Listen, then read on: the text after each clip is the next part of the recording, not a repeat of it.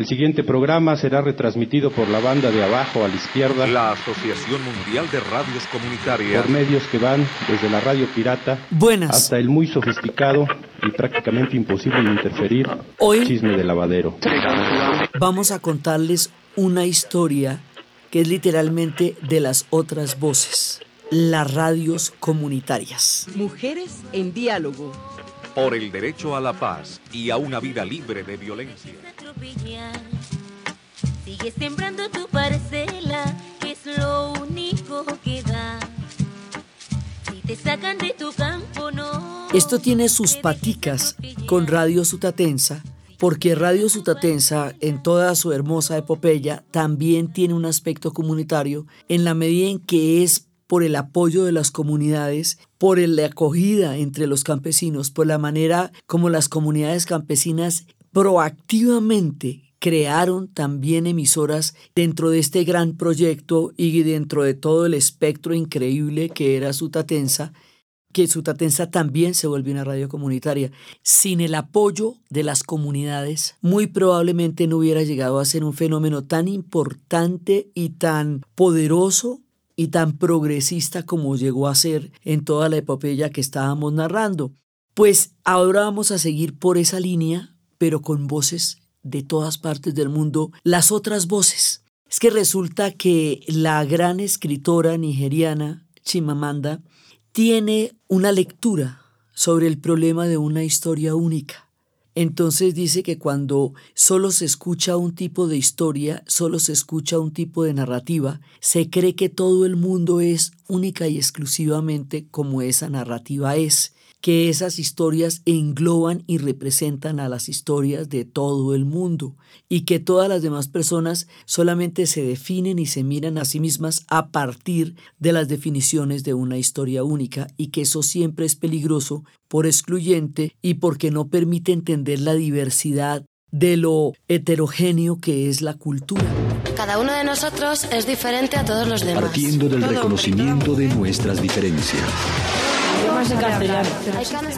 Ni legal ni invisible. Pues es el caso de las radios comunitarias. Las radios comunitarias van a conformar un fenómeno que va a ser la radio ciudadana, que va a ser la radio libre, que va a ser, digamos, de muchas maneras se puede entender este fenómeno, pero fundamentalmente lo que es es la voz de todos los que no tienen voz en las grandes cadenas de emisoras, en los grandes centros urbanos. Ahí donde no llegan todas estas voces, se va a dar todo este fenómeno que es en los lugares más remotos, como en los lugares más marginales, pero también en los lugares donde hay una riqueza étnica y una gran diversidad que no tiene una representación en el, en el mainstream. main- nosotros llamamos mainstream, o sea, conoce como mainstream a la corriente principal a través de la cual se conoce una, una información, un contenido, cualquiera que este sea. Entonces, esta gente no está metida en los mainstreams, ni siquiera nacieron allá, no tienen nada que ver.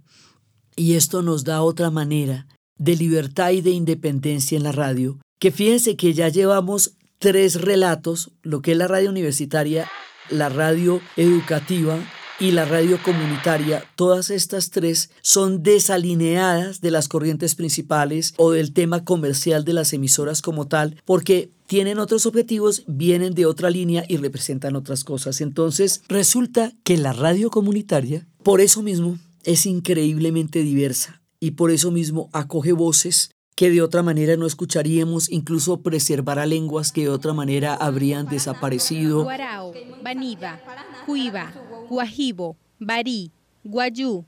¿Cómo hablaban nuestros abuelos? Nos contará historias que no tendríamos otra manera de conocer. Nosotros simplemente queremos ser libres. Queremos serlo, sin más, porque este es el último engaño. Nos han hecho creer que tenemos que justificar el querer ser libres. Empieza en Europa, las radios comunitarias tienen que ver con las radios libres, que son las emisoras que salen desde finales de la Segunda Guerra Mundial y empiezan a crecer como las respuestas a los monopolios. ¿Se acuerdan que en Europa las legislaciones de las radios son terriblemente rígidas? La guerra marcó unos monopolios y unos directrices bastante centralizadas de la radio. Entonces, eso hace que bajo esos esquemas y esas rigideces y esas versiones únicas y homogenizantes empiecen a salir emisoras que quieren contar otras cosas. En un momentico se encontraban con las radios piratas, pero hay quienes dicen que las radios piratas también tuvieron pretensiones comerciales y que por eso no exactamente no las clasifican como radios comunitarias. Pero son toda la red de emisoras que se van creando paralelas y alrededor de las grandes emisoras centralizadas. Esto es muy curioso porque en Europa los movimientos de los años 60 se conocieron como los movimientos extraparlamentarios porque el Parlamento ya no representaba toda la riqueza y la diversidad de la sociedad europea de la posguerra,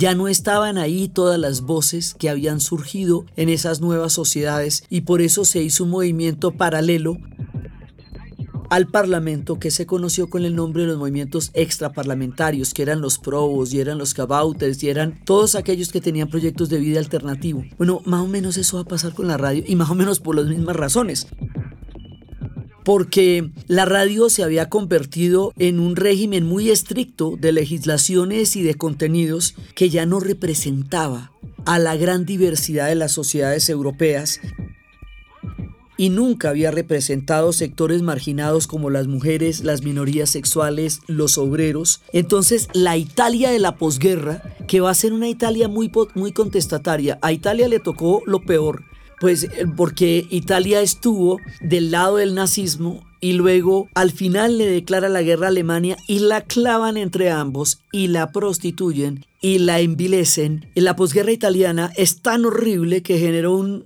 toda una corriente cinematográfica que era el neorrealismo italiano, retratando la crudeza de la posguerra. Eso hace que los italianos vayan a tener una idea bastante más crítica de la realidad y del mundo, porque les tocó una época espantosa. Entonces, hacia los años 70, cuando hay un nivel de reflexión importantísimo en Italia, cuando están los movimientos extraparlamentarios, cuando hay toda una contestación de parte de los italianos frente a, las sociedades en las que vivieron, ahí aparece el fenómeno de las radios libres. Que mi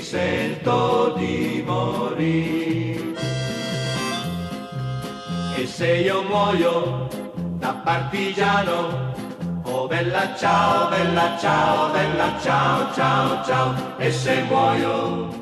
y el fenómeno de la radio libre se volvió una cosa tan supremamente importante y fuerte que tienen que modificar las leyes italianas para dar paso a la existencia de la comunicación ciudadana. Aquí está la clave. La clave está en que la radio comunitaria y la radio libre va a ampliar las leyes y con las radios comunitarias se nos van a ampliar los derechos. Nos han hecho creer que tenemos En términos de tener una representación de voces mucho más diversa de la que los canales institucionales, tanto políticos como radiales, tienen. Y esa es la gracia que tienen, entre otras muchas, aparte de su creatividad y su riqueza a las sociedades humanas como conjunto. Entonces, las emisoras comunitarias empiezan a tener toda clase de tendencias, discursos políticos, sociales, culturales, religiosos, porque por ahí empiezan una cantidad de narrativas que no tenían salida como estaban los esquemas antes. Entonces, por eso es que les digo que ahí se encuentran con la radio, el fenómeno de las radios libres y las radios piratas que habíamos hablado en la época del rock, para poder dar a conocer el rock cuando la BBC solo podía pasar dos horas de rock diarios y el rock estaba en todas partes y habíamos contado de las radios que estaban fondeadas en barcos alrededor de la Gran Bretaña por eso es que decimos, no, a veces se dice que son parte de la radio libre, otras sí tuvieron una idea comercial, pero fundamentalmente todo esto era un movimiento extrarradial para utilizar el mismo símil del movimiento extraparlamentario, para que todo el mundo pueda echar su cuento que es el ideal de la radio, que todo el mundo puede echar su cuento, que haya mil voces, que haya mil pensamientos, la diversidad es la que enriquece la radio.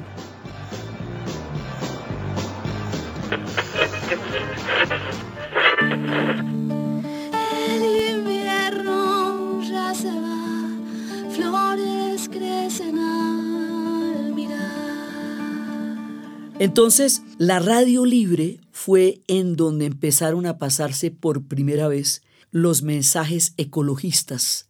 Hoy, que estamos en la última generación que puede hacer algo por el cambio climático, porque ya las siguientes van a tener que vivir con las consecuencias de lo que decidamos en esta época.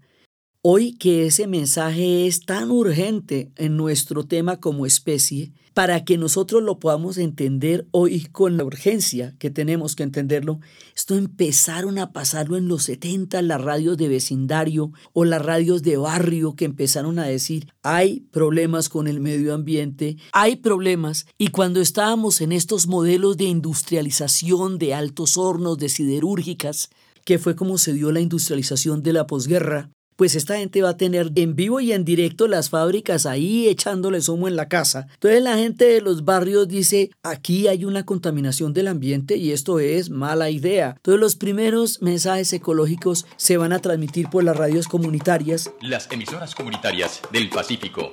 El Pacífico costero era el último pulmón que le quedaba a la tierra para la oxigenación.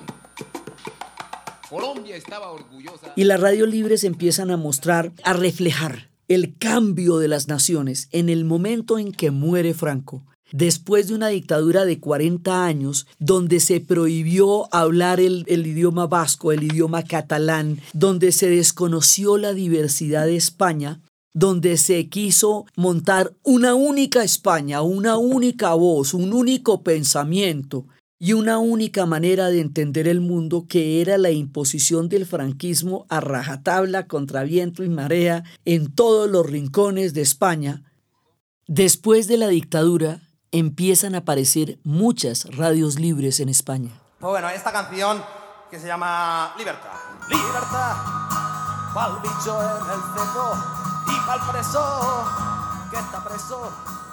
Pues, ¿qué es una radio libre? Una radio en catalán una radio en euskera, una radio que represente las otras lenguas y las otras comunidades de ese mosaico, de esa colcha de retazos que es España, donde también son gallegos, todos nacieron en alguna parte, o son vascos o catalanes o andaluces, nadie le dice que es de España porque la misión interior de ellos es bastante fragmentada alrededor de una unidad impuesta durante una dictadura. La radio comunitaria toma la esencia de estas tensiones históricas y las expresa en diferentes lenguas. Entonces, la radio comunitaria empieza a abrir espacios y empieza a abrir narrativas. En Estados Unidos hubo un caso que fue la Radio Pacífica, la emisora fundada en Berkeley en 1946. Más adelante Berkeley sería el punto de partida de la contracultura y de los movimientos estudiantiles que también se conocería en una gran medida por las radios libres. La radio pacífica promocionó el entendimiento entre los individuos de todas las naciones y de todos los orígenes, es decir, arranca con una premisa incluyente, totalmente abierta a la, una comunicación en muchos niveles. También hubo otros lugares donde es muy importante entender la trascendencia. Es en el caso de Australia.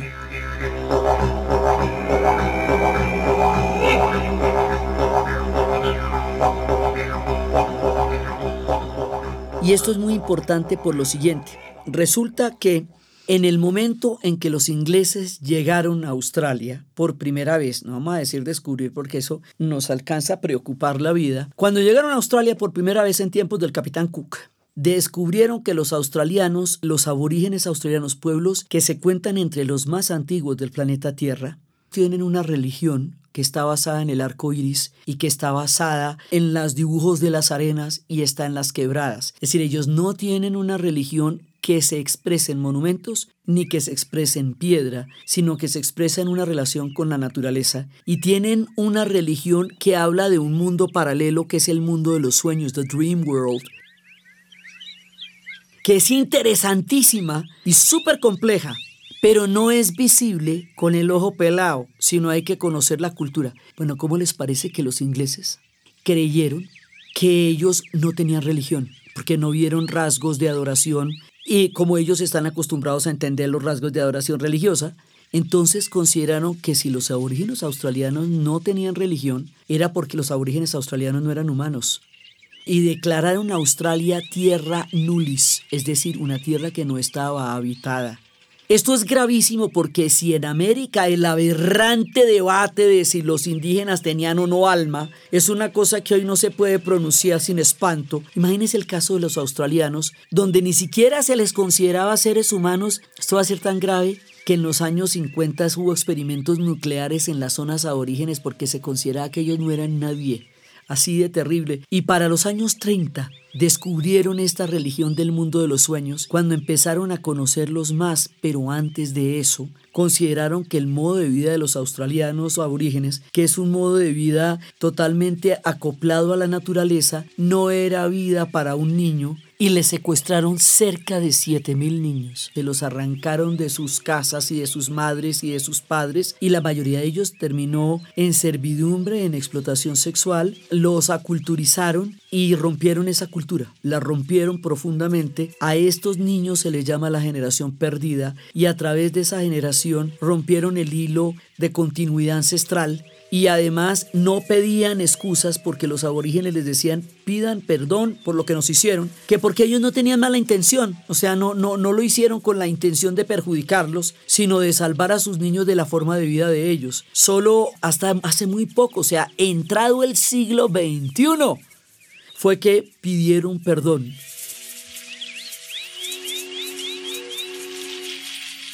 Un tímido perdón histórico que estaban pidiendo desde la generación perdida. Por eso es tan importante que ellos tengan voz, porque si ni siquiera se les reconocía como humanos, si el primer derecho legal que ellos tuvieron que plantear era el derecho que se les reconociera como seres humanos, a Melfar usted teniendo que pelear por un derecho tan mínimo como que se le reconozca el carácter de humanidad, de ahí para adelante su voz o el reconocimiento de su cultura, ¿para qué le digo?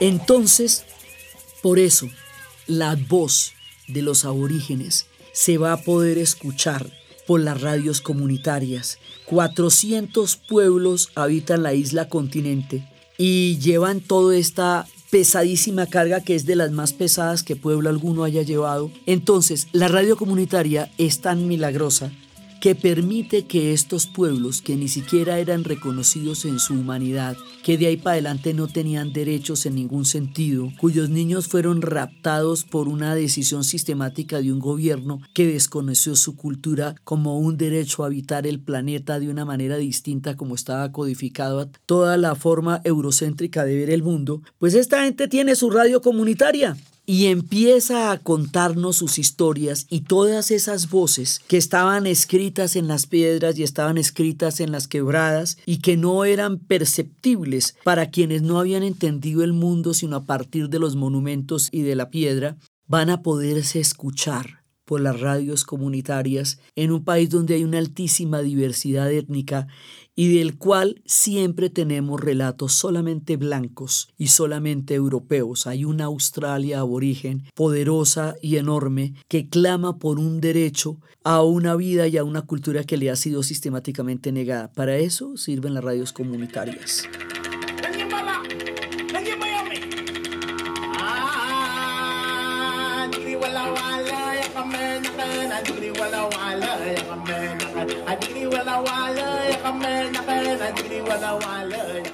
Y ese también es el caso del Canadá de otra manera, porque el Canadá tiene un ensamblaje de naciones en las cuales, por un lado, están los pueblos de las primeras naciones, los First Nations,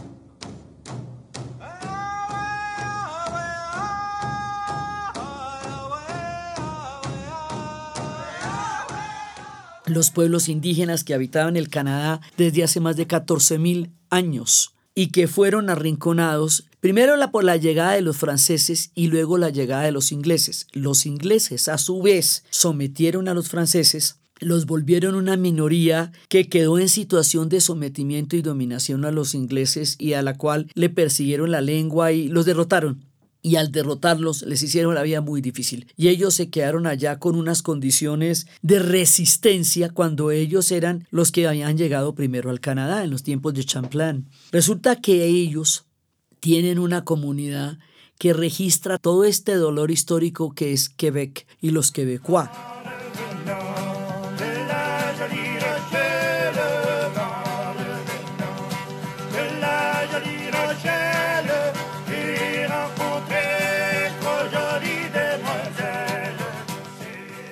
Que tienen su propia cultura, que hablan un francés con un acento muy fuerte, que es el acento quebecois. Bueno, pues ellos tienen su radio comunitaria. Y a partir de su radio comunitaria reivindican su francés. Canadá habla en inglés y en francés. El himno nacional es en inglés y en francés. Y viven bastante abiertos por el tema, pero viven. O sea, aguantan los inviernos y todos juntos y han logrado construir un país a pesar de las profundas diferencias que tienen ellos desde la manera como se constituyeron como nación. Pero ahí están las radios comunitarias de los First Nations y están las radios comunitarias de los Quebecois para contarnos que hay muchos Canadás. Y así las radios comunitarias se fueron volviendo tan importantes en Kenia, en Bangladesh y en India. En África es muy importante porque ellos hablan más de 800 lenguas. Entonces, ¿Cómo se pueden preservar todas estas lenguas? Pues a través de las radios comunitarias. Los idiomas oficiales en África durante mucho tiempo fueron las lenguas coloniales. Hoy existen muchas más. Los que fueron colonización portuguesa se llaman lusofond, los que fueron colonización francesa se llaman francofond y los que fueron colonización inglesa se llaman anglofond pero esas fueron las colonizaciones que impusieron este tipo de lenguas. Pero toda la diversidad de lenguas del África que hace que en cada país haya más de 5, 6, 7, 72 lenguas, puede llegar a suceder o más. Eso va saliendo por las radios comunitarias. Los pueblos indígenas tienen derecho a mantener y desarrollar su identidad étnica y cultural, cosmovisión, valores, espiritualidad. O sea que la radio comunitaria le da dando salida a la diversidad de las culturas que de otra manera quedarían solamente bajo la voz de una hegemonía. Así en 1983 se fundó la Asociación Mundial de Radios Comunitarias, que es un referente político y comunicacional del movimiento internacional que se constituyó alrededor de las radios comunitarias, ciudadanas y populares en el mundo entero. O sea, esto es tan fuerte que hace posible que haya una comunicación mundial en torno a la importancia de la radio comunitaria. Es un fenómeno mundial que permite que la diversidad se exprese por las ondas gercianas y que no solamente se haya historias únicas, como nos dice Chimananda, que es tan peligroso el tema de una historia única. La Asociación Mundial de Radios Comunitarias, AMARC, y la Red de Radioemisoras Comunitarias del Litoral Pacífico de Colombia presentan Mujeres en diálogo. Por el derecho Aquí a la paz. hacemos una pausa y en esta pausa les contamos una historia.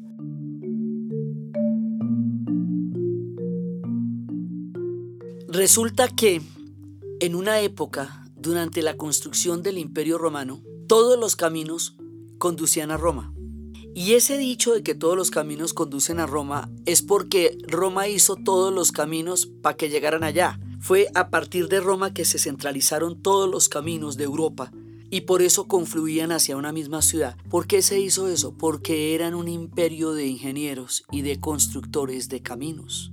Entonces, en este episodio, Pavimentos Colombia, que construye los caminos, eso es lo que hacen, nos están ayudando y nos están apoyando en este podcast. Nosotros les contamos historias de caminos, porque es a través de los caminos que construyen que estamos teniendo un apoyo aquí para continuar con nuestro trabajo, porque el patrocinio le da sostenibilidad al proyecto. Y Pavimentos Colombia nos está apoyando en este episodio y le agradecemos.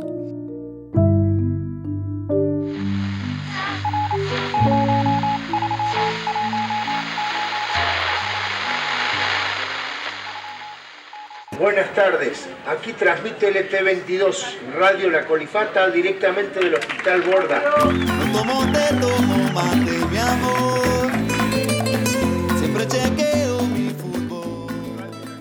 En América Latina, la radio comunitaria tiene como primer referente Bolivia.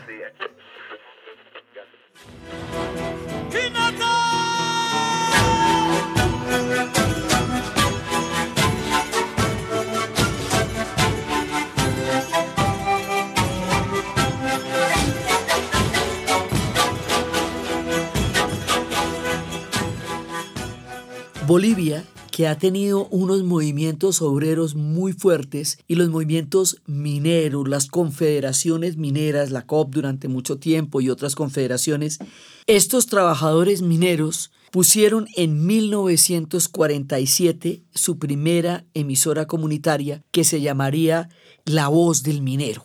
Y a esta Voz del Minero se le sumaron Radio Vanguardia de Colquirí, Radio Ánimas, Radio 21 de diciembre, Radio Nacional de Guanuni. Estas fueron algunas de las emisoras que fueron creadas y financiadas y controladas por los mineros trabajadores bolivianos. Y esta es como la vanguardia de cómo se va montando en el continente. Entonces, a principios de los años 70 había 26 emisoras que conformaban toda la red minera y en casi todos los distritos mineros del altiplano de Bolivia, al igual que en el resto de América Latina, todos los diferentes tipos de gobiernos de las últimas décadas les dieron muy duro a las emisoras porque es que en América Latina va a haber una de dictaduras. La doctrina de la seguridad nacional, como lo explicamos cuando hablábamos de la censura, llegó a prohibir la emisión de muchísimas de estas emisoras dentro de toda la represión política, militar y de todo tipo que se dio en el Cono Sur. Bolivia, aún en el mismo centro de América del Sur, alcanzó a tener una dictadura también igualmente brava. O sea, ya estuvo Hugo Banzer y la cosa fue bien complicada. Intervinieron las emisoras, persiguieron a la gente, las encarcelaron, inclusive llegaron a asesinar comunicadores. La cosa fue bastante complicada y las radios mineras fueron testigos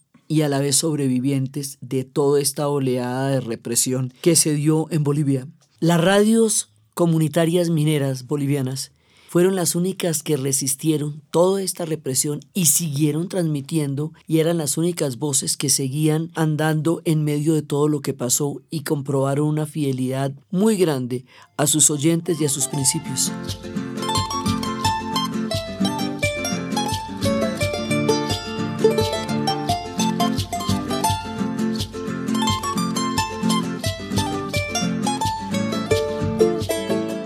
En el resto de América Latina, la actividad conjunta con AMARC, con la Asociación Mundial de Radios Comunitarias, va extendiéndose por todo el hemisferio y empiezan a traducir en las ondas radiales la diversidad de nuestro continente que como nos dice Calle 13 Latinoamérica. Vale la pena una canasta con frijoles. Soy Maradona contra Inglaterra, anotándote dos goles. Soy lo que sostiene mi bandera, la espina dorsal del planeta en mis cordilleras. Soy lo que me enseñó mi padre. El que no quiere a su patria no quiere a su madre. Soy América Latina, un pueblo sin piernas. Es todo eso que nosotros hablamos y todas esas voces y todas esas diversidades. Entonces, en Colombia, que todo es macro cuando se está tratando de la radio. En Colombia todo de todas maneras va a ser un gran fenómeno porque la radio misma es un gran fenómeno. Entonces, Radio Sutatensa, como decíamos, también ayudó a la formación de emisoras comunitarias y las emisoras comunitarias también ayudaron a darle a Radio Sutatensa toda la cobertura, la grandeza y la importancia que llegó a tener. Pero los orígenes de la radio comunitaria se ubican más o menos a finales de la década de los 70 y a principios de 1980. Las primeras emisoras tenían como objetivo lograr una mayor participación de las áreas rurales del país en torno a la comunicación. Acuérdense siempre que aquí en Colombia, como en América Latina, hay varios países. Y el país rural siempre estaba muy aislado y muy desconectado de los, digamos, de los gobiernos centrales o de las emisoras centrales. Digamos de la gente que participe ya, así de frente. No, ¿cómo se te ocurre? Es decirles eso, pero diferente. Digámosle que la radio es de ellos y por eso tienen que participar. No sé, es que siento que hace falta algo. También hay que decirles que la radio les sirve para las veedurías, para fortalecer sus grupos, para el acercamiento a la administración municipal, para educar. Por eso es importante que participen. Llevamos mucho tiempo pensando cómo decirle que participe en su radio. Pero en realidad lo que queremos contarle es que su municipio cuenta con un medio de comunicación. Entonces, por eso era que empezaron a crear emisoras que tuvieran segmentos dedicados a la música regional, a la instrucción, a la formación agrícola, zootecnista, a las noticias regionales, noticias que las otras radios no cubrían. Y ese salto de las radios comunitarias se va a dar, adivine con qué, se va a dar con un momento crucial en nuestra historia, la Constitución de 1991, porque la Constitución de 1991 reconoce que Colombia es un país pluriétnico, pluricultural, multicultural. Esto que parecería obvio, no lo es, porque imagínense que antes de eso teníamos una constitución que no reconocía la diversidad, sino que nos aglutinaba en un centralismo que era una única voz. Entonces la constitución del 91 como constitución nos reconoce como muchas voces y como muchas culturas. Este reconocimiento es el que le da todo el marco de posibilidad a las diferentes radios comunitarias en Colombia. Y así es que arranca este fenómeno. La primera reglamentación la va a promulgar el presidente César Gaviria en 1994 y empieza a reglamentar la radiodifusión sonora en Colombia y empieza a ser como el marco para que empiece a funcionar legalmente la radio comunitaria. El primer ensayo nacional de organización y de asociación de emisoras se llamó Red Colombiana de Radios Comunitarias y surge a partir de un proceso de coordinación interinstitucional que se inició con la fiesta de la palabra. Así se llamó. Empezó en 1993 y se llamaba la fiesta de la palabra. Hoy en día existen cerca de 650 emisoras comunitarias en toda Colombia. Y ahí hay que mencionar que la radio comunitaria en nuestro país tiene dos vertientes. Esto es clave. Una vertiente rural y regional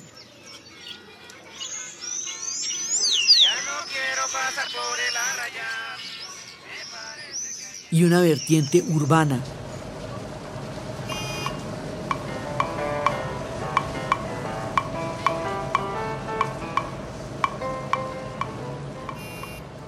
Dentro de la vertiente rural hay otra parte y es la que nos va a dar una posibilidad histórica negada de otra manera. Son las radios indígenas.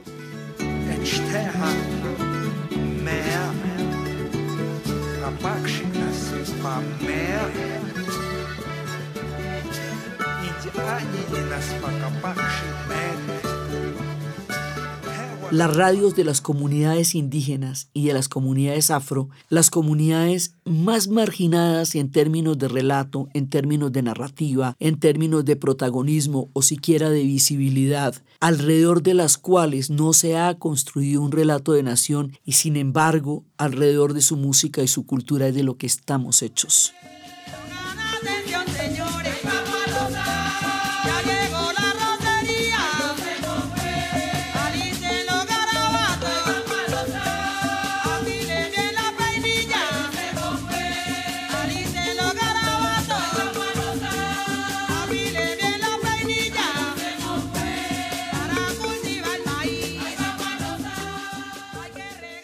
Entonces, con esto, con el reconocimiento de la multiculturalidad y la diversidad y la plurietnicidad, es que la radio indígena puede empezar a reivindicar el derecho a las lenguas indígenas que de otra manera hubieran desaparecido, el derecho a la palabra, el derecho a su mirada del mundo. Cada comunidad indígena es una cosmovisión, es una unidad de planteamiento cultural, religioso, cósmico en sí misma y es única y sus lenguas son únicas y sus historias son únicas. Y si no tenemos una manera de oírlas a través de la radio, no tendríamos contacto con ellas y desaparecerían en un empobrecimiento profundo de nuestra alma como pueblo y como país. Por eso son tan importantes. Entonces estas van a estar ligadas a la UNIC, Organización Nacional Indígena de Colombia, porque ellos están reclamando ahora un estatuto especial, un carácter especial para poder transmitir toda su cultura. Ellos son pueblos originarios, estaban aquí antes de que llegara absolutamente nadie más. Son la primera fuente de construcción de nuestro relato como sociedad y como pueblo. Entonces, en ese sentido histórico de la palabra y en la existencia misma de su cultura como origen de todo lo que habría de suceder en esta tierra, ellos reclaman un estatuto especial, al cual tienen además todo el derecho histórico por su carácter de pueblos originarios. Así rescatará la raza indígena sus derechos en Colombia.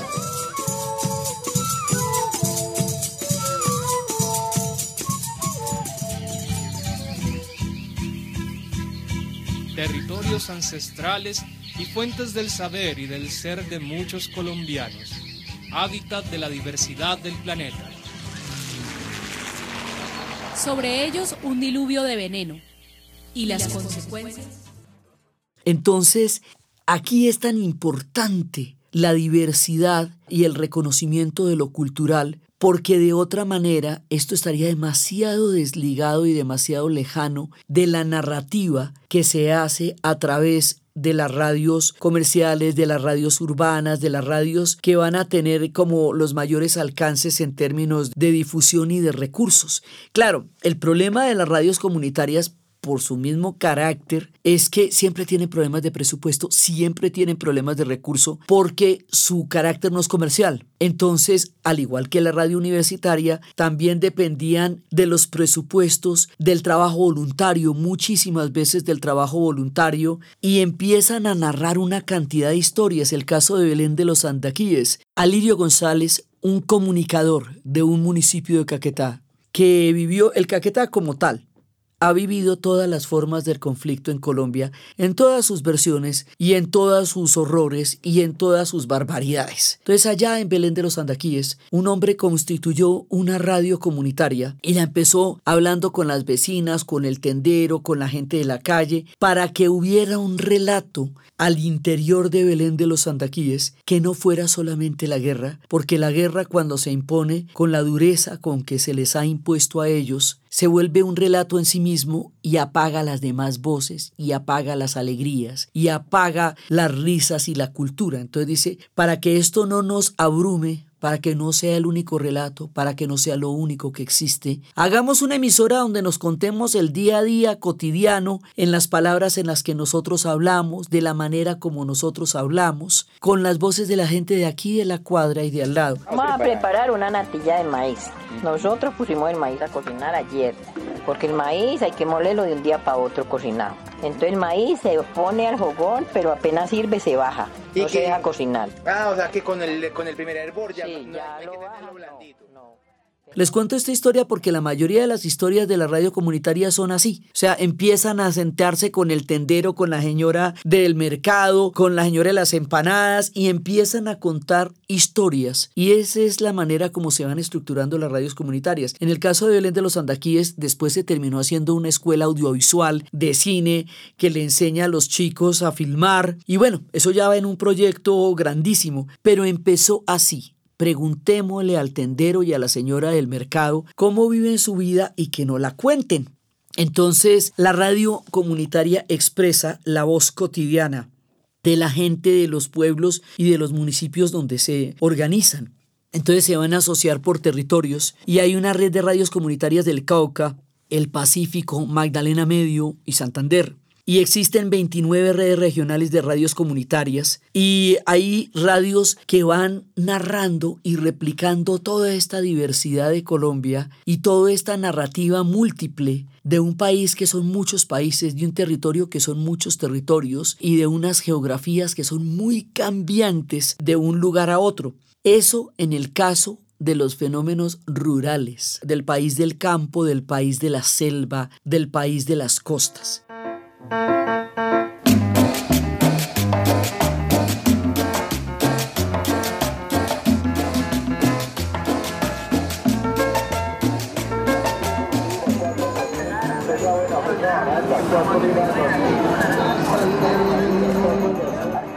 Pero también hay una radio comunitaria urbana. Los centros urbanos también en Colombia, como en las otras ciudades de América Latina, tienen una gran periferia, como nosotros tenemos estos fenómenos de las megalópolis, es decir, ciudades gigantescas que van absorbiendo una gran cantidad de población, población que muchas veces viene del campo, traídos por la violencia y por la guerra se van a, las ciudades y van llevando también su manera de entender el mundo. Y ahí en las periferias, donde se asientan los desplazamientos, los éxodos de los diferentes caminos, ya porque vengan a buscar oportunidades, ya porque los saque la violencia, ya porque el campo no les ha dado lo suficiente para quedarse en él, por todos los motivos que esto ocurre, van a llegar a las zonas urbanas.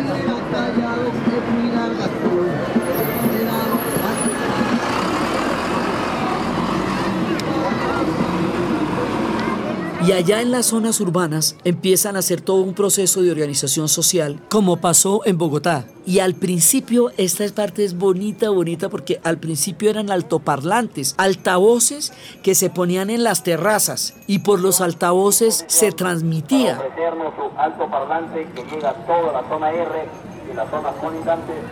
a fin de comunicarnos con los pobladores que se encuentran en estos momentos en casa o realizando un trabajo en su negocio o comercio. O sea, ni siquiera había el equipo de emisión como tal, o la consola, o el micrófono. Eran altavoces, era perifoneo. Y así se contaba lo que iba a pasar durante el día, lo que había que contar del barrio. Y así iba creciendo toda una organización alrededor de la radio. Había un experimento maravilloso que se llamaba la radiocicleta que era un man en una bicicleta con una radio atravesando el barrio y a través de la radio de la bicicleta la gente se iba enterando de lo que estaba pasando. Eso es muy bonito porque sale con lo que tienen, con las uñas, con lo que puedan, con una bicicleta, con un megáfono y luego se van convirtiendo en emisoras que empiezan a tener ya más recursos, pero van saliendo así y surgen las experiencias de Ciudad Bolívar, Suba, Kennedy, el barrio Uribe Uribe, Santa Fe, algunas como en Kennedy, que es donde está el man de la bicicleta con su parlante. Hagan de cuenta como en esas películas cuando uno veía esa grabadora gigantesca de estos raperos por las calles del Bronx.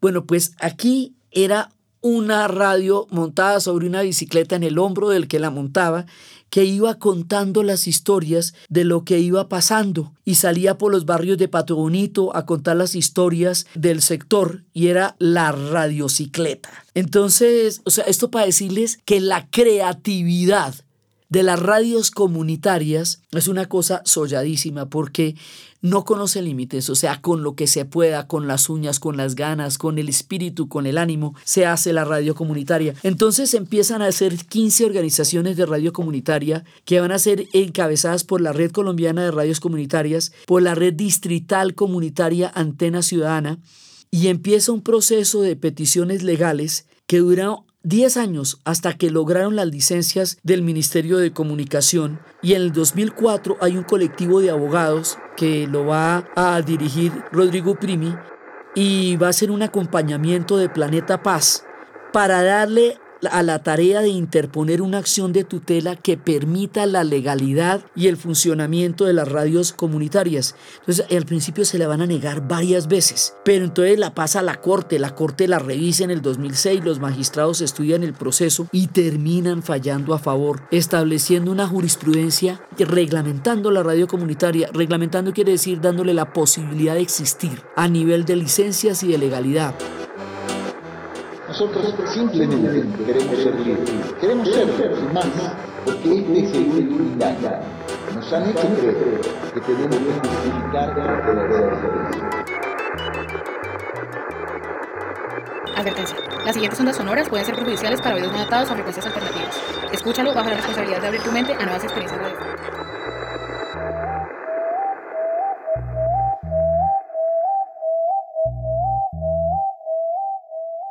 Entonces el requisito para la licencia no podía convertirse en una forma de censura y tampoco podía ser eh, un obstáculo para ejercer un derecho.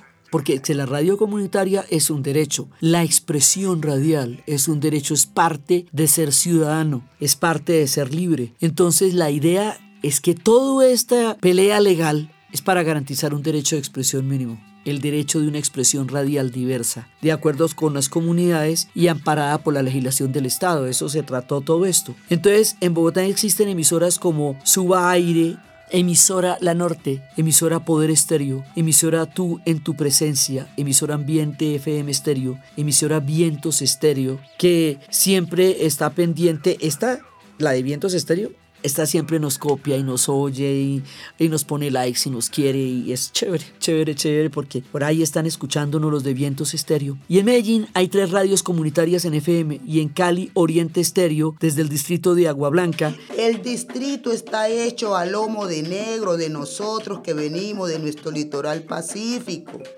que venimos desplazados desde allá Oraloteca. Oraloteca. Memoria. Memoria. La casona. Oraloteca. Territorio. Marroco, Marroco, Marroco, Marroco. Distrito de Agua Blanca. La Oraloteca es realizada por la Asociación Agencia Red Cultural, la emisora comunitaria Oriente Estéreo Cali, la Escuela de Comunicación Social de la Universidad. Uno de los distritos más fuertes, más duros y más poderosos de Cali, que más ha tenido que enfrentar la pobreza, los conflictos y la resiliencia de todo lo que significa este acto de fe, que es ser colombiano. Entonces, la redifusión sonora comunitaria la reglamentaron realmente desde 2008 y eso lo determinaron como un servicio público de telecomunicaciones sin ánimo de lucro y se puede acceder a ella con comunidades organizadas, entendidas como asociaciones de derechos, en las cuales se especifique que es sin ánimo de lucro y que estén protagonizadas, que estén integradas por personas jurídicas o por personas naturales y que tengan estos lazos de vecindad, de comunicación, de cooperación y que tengan el beneficio de la participación comunitaria. Entonces, o sea, esto ya tiene todo un protocolo de existencia. ¿Qué tocó inventarse? ¿Qué tocó luchar? Y lo mismo que lo que les digo de las radios indígenas. Las radios indígenas están reivindicando su derecho a existir, a ser, a la palabra, a la voz, a la lengua, al idioma y a la cultura. Entonces las radios comunitarias son súper importantes porque sin ella existirían solo versiones hegemónicas, versiones parciales, versiones excluyentes, versiones únicas de un país que se caracteriza por la diversidad, de un mundo que se caracteriza por la gran cantidad de comunidades heterogéneas, distintas, aisladas, originarias, en las nieves del Canadá, como en los desiertos australianos, como en el altiplano de Bolivia, como en las selvas colombianas, como en los grandes cascos urbanos, en las orillas, como en los tiempos de los raperos o en Trenchtown, cuando llegaron los, cuando bajaban los rastas y se encontraban con los músicos para crear los riffs del reggae, toda esa cultura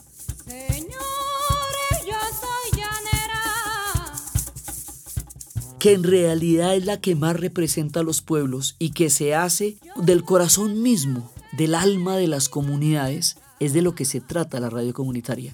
Por eso es tan importante y por eso le damos un espacio narrativo especial en nuestra historia de la radio y la radio en la historia. Y con esto tenemos tres posibilidades distintas de expresarnos desde la educación, desde la academia o desde las comunidades para contar historias totalmente diferentes que de otra manera nunca hubiéramos escuchado o músicas que nos entran en otros espíritus y que nos conectan con otros corazones y otras cosmovisiones.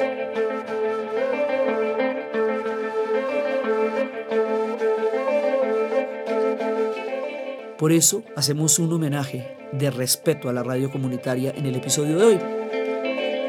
Y así terminamos con esta historia. La próxima vez nos vamos a meter con la radio cultural.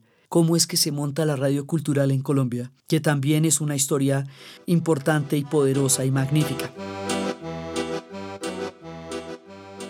Entonces, desde los espacios de las radios comunitarias, como radios que expresan la libertad de aquello que surge de lo diverso, de lo múltiple, de lo plural, desde Quebec, desde las radios en Europa, en África, Kenia, Bangladesh, Suráfrica, Colombia, desde los espacios urbanos, desde los espacios rurales y las selvas y los llanos y los ríos y los valles, las voces de los profundos valles y de los profundos pueblos, desde las quebradas australianas hasta los altiplanos, en la narración de Ana Uribe. Y para ustedes feliz día, cualquier día que este día sea. Síganos con todas estas historias en nuestra página web www.dianauribe.fm y en las redes sociales oficiales nuestras Instagram, Twitter, YouTube, Facebook, Spotify y iTunes. Este podcast fue posible gracias al equipo de la Casa de la Historia, Arturo Jiménez, Diana Suárez, Milena Beltrán. Fue grabado en Tambora Records por Nicolás Eckart editado por César Torres y siempre con la ayuda fuerte y poderosa de Santiago Espinosa Uribe y Laura Rojas Aponte del podcast Cosas de Internet.